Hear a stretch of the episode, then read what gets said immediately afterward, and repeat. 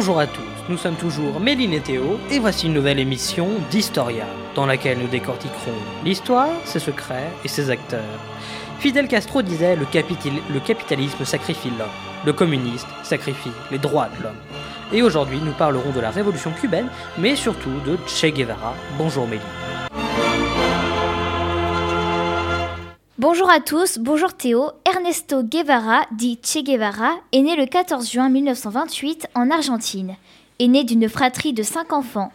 Même si cette famille est d'origine aristocratique, elle vit comme la classe moyenne, portant des idées de gauche. Ce qui pousse le jeune Ernesto à être connu pour ses opinions radicales. Il a accès à l'éducation et notamment à la philosophie. Il étudie donc beaucoup et sur tous les sujets.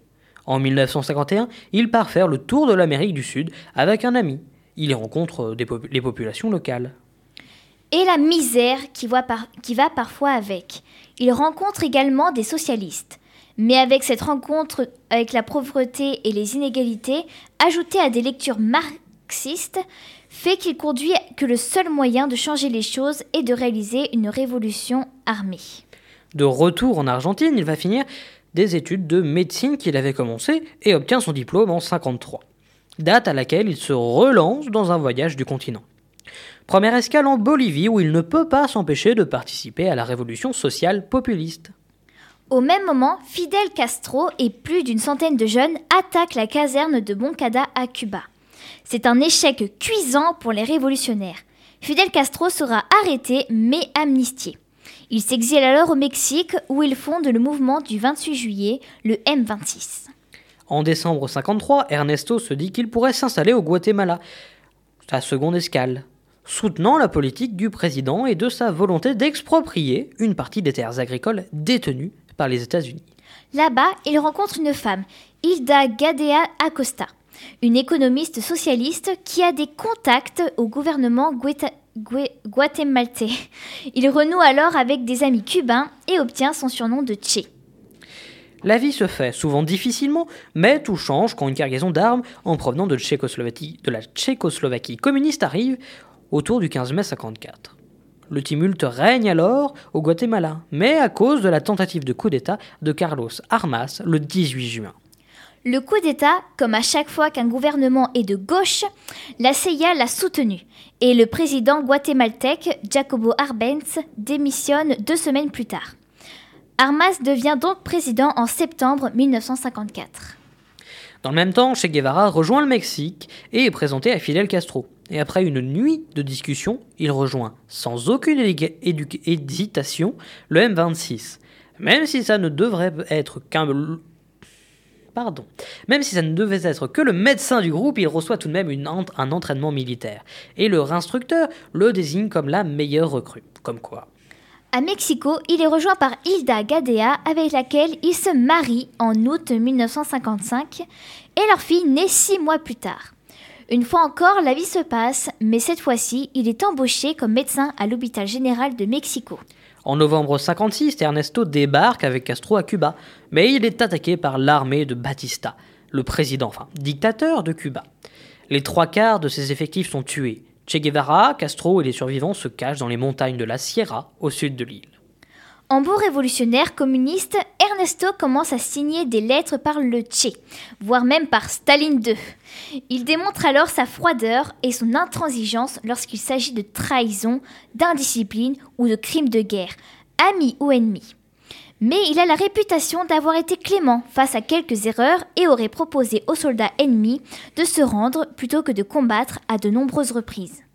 On a cependant des témoignages de guerrieros qui affirment qu'il aurait été exécuté pour, une, pour quelques divergences idéologiques ou pour un petit vol de nourriture, parfois même devant les familles des exécutés.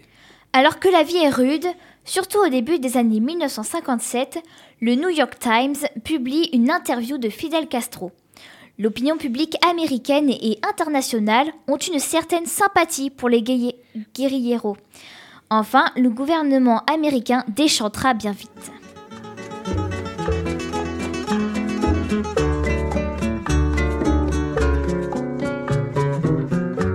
Aprendimos a quererte desde la histórica altura donde el sol de tu bravura le puso cerco a la muerte Se queda la clara, la entrañable transparencia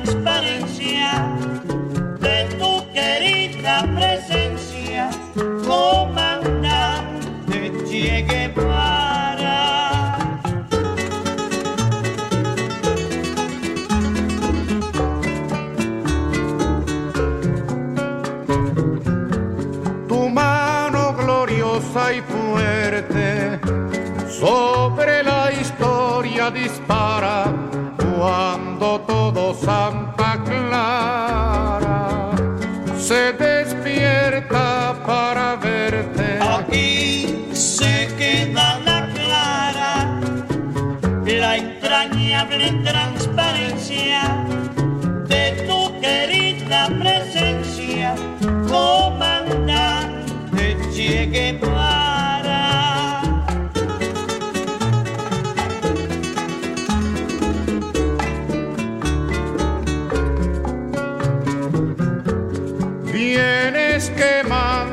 brisa con soles de primavera para plantar la bandera con la luz de tu sonrisa. Aquí se queda la clara, la entrañable transparencia de tu querida presencia, comandante Che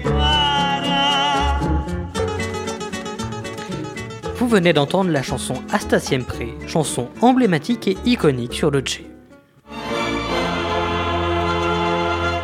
Fin mai 57, alors que les révolutionnaires ont réuni plus de monde, il attaque la caserne d'El Vuero- d'El Uvero. Et il y a beaucoup de blessés. Che Guevara et le médecin militaire soignent les blessés des deux camps et les révolutionnaires blessés trop gravement sont emprisonnés avec dignité sur accord commun. Une deuxième colonne de guerrieros s'est formée, et Ernesto en est le commandant. Elle est cependant appelée quatrième colonne pour duper l'ennemi.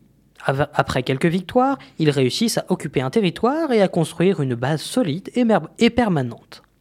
Mais les troupes gouvernementales passent par là et la base est détruite. Tant pis, ils, ils en construisent une autre. Comme l'information est le nerf de la guerre, ils fondent le journal Cuba Libre et la radio clandestine Radio Rebelde. Radio qui n'a jamais cessé d'exister d'ailleurs. En 1958, alors que la presse internationale s'arrache Che Guevara, le gouvernement de Batista en fait une cible à abattre. Depuis les débuts du M26, il existe d'ailleurs deux branches, la M26 urbaine, des Cubains restés sur place, et la M26 Sierra, plus internationale. Ernesto de la M26 Sierra entre en conflit avec la M26 urbaine. Le problème vient du fait que le M26 en général est anti-Batista. Et jusque-là, il n'y a pas de problème. Le problème est que la branche urbaine a- est davantage anticommuniste et forcément ça ne passe pas trop avec Castro et le Che. Début mai, après que la branche du M26 Sierra ait prise le dessus sur la branche urbaine, Ernesto va, exiger- va diriger l'école militaire à contre-coeur car en arrière du front. Quelques jours plus tard, le dictateur Batista entame une offensive avec 10 000 soldats. Dans les premières semaines, à 1 contre 35 et sous les, des bombardements de napalm, la guérilla est presque défaite. Mais il résiste du fait qu'il s'agit d'une guérilla. Durant l'été, les guérilleros progressent finalement cap sur le nord de Cuba et vers la ville de Santa Clara. Le Che, aux commandes de deux colonnes, fait halte au centre de l'île pour s'implanter un peu plus.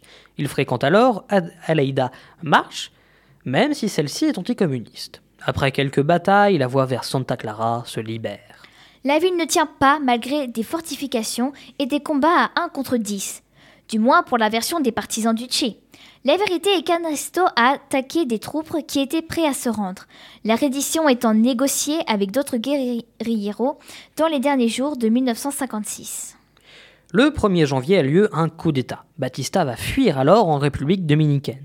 Les milices de la M26 maintiennent alors l'ordre et tout se passe bien. Les garnisons sont quand même prises d'assaut dans quelques esclandres. Des procès ont lieu en masse et le Che, gouverneur de la prison de la Havane, exécute à tour de bras, ne cachant pas sa cruauté. Un gouvernement révolutionnaire se forme alors. Il est alors chargé des mesures agraires. Et puis le 22 mai 1959, il va divorcer avec Hilda Gadea pour être officiellement avec Aleida March, qu'il épouse dix jours plus tard.